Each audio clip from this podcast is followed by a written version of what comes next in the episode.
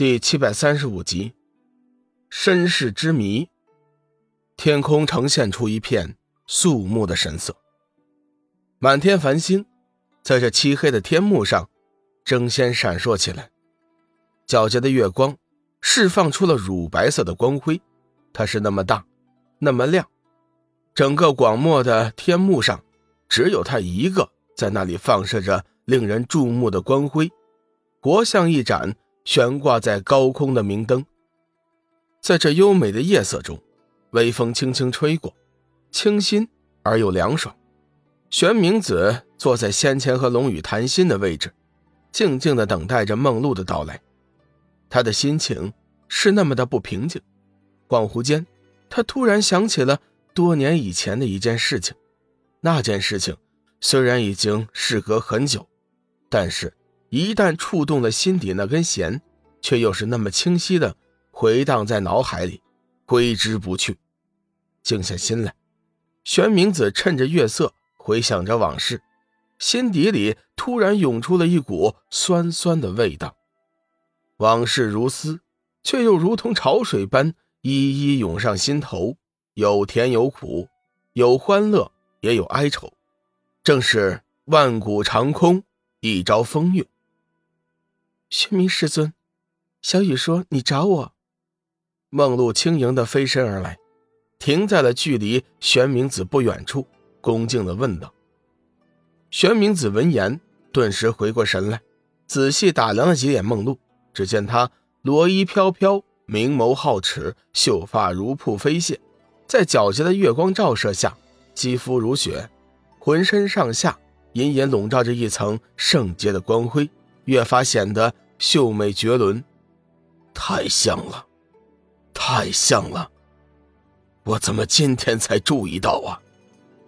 玄冥子似乎是显得有些激动，自语道。梦露微微一惊：“玄冥师尊，你怎么了？是不是身体不舒服？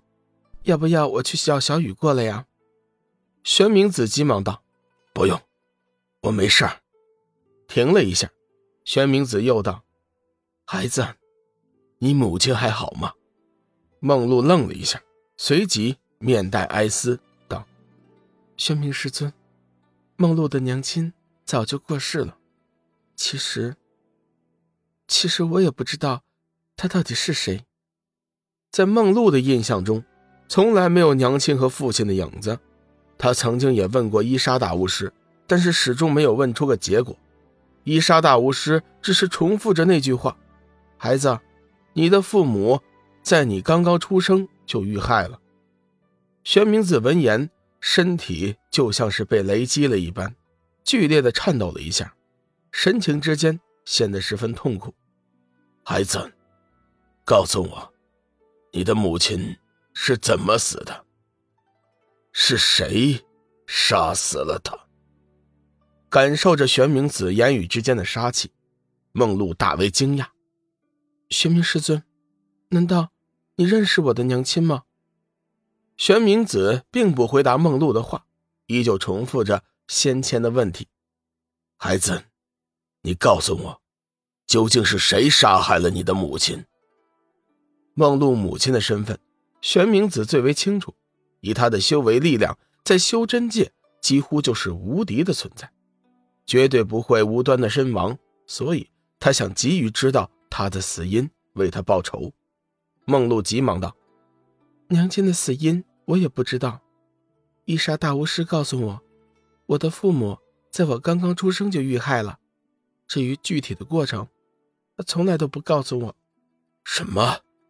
玄冥子微微一惊：“你是说，你的父母全都遇害了？”梦露认真的点了点头。是啊，我曾经问过伊莎大巫师好多次呢，他每次都是这样回答我的。我知道，伊莎大巫师是不会骗我的，他这么说，多半就是真的。不可能，怎么会是这样？伊莎大巫师为什么要隐瞒真相？玄冥子低声自语，一副难以置信的表情。梦露觉得玄冥子的神情有些怪异，急忙道。玄冥师尊，莫非你真的认识我的父母吗？你能不能告诉我他们的事情啊？玄冥子这才回过神来，道：“孩子，伊莎大巫师果真告诉你，你的父母都遇害了吗？”梦露咬了咬牙，神色凄然：“嗯，我问过上百次了，伊莎大巫师每次的回答都是一样的。他的确是说，我的父母在我刚刚出生的时候就已经遇害了。”我想他是不会骗我的，不，不，不，你的父母没有死。玄冥子无法控制自己的感情，大声的喊了出来。梦露的身体猛地一颤，激动道：“玄冥师尊，你说的是真的吗？我的父母真的还活着吗？”玄冥子努力的使自己的心情平静下来，好半天才开口说话。孩子，我可以负责的告诉你，你的父母绝对还活着。梦露半信半疑，可是，可是伊莎大巫师为什么要骗我呢？玄冥子叹息一声：“伊莎大巫师这么说，一定是有他的原因的。不过，我可以肯定的告诉你，你的父母都还活着。”梦露激动说道。玄冥师尊，这么说，你一定知道他们的下落了。那你告诉我，他们到底在什么地方？我要找到他们，问问他们为何要这么狠心，丢下我不闻不问。玄冥子身体轻颤了一下，突然道：“孩子，你恨你的父母吗？”梦露咬了咬嘴唇，眸子中流出了一行清泪，道：“我是有恨过他们。”恨他们这么狠心的将我丢下不管，但是，比起我心中的恨，我更希望能够见到他们。只要上天能给我机会叫我见到他们，我一定会一丝恨意都没有的。说千遍道万遍，梦露的心里其实还是很爱自己的父母的。虽然他的脑海中不曾有半点他们的影子，但是毕竟是血浓于水。哪有孩子不爱父母的呢？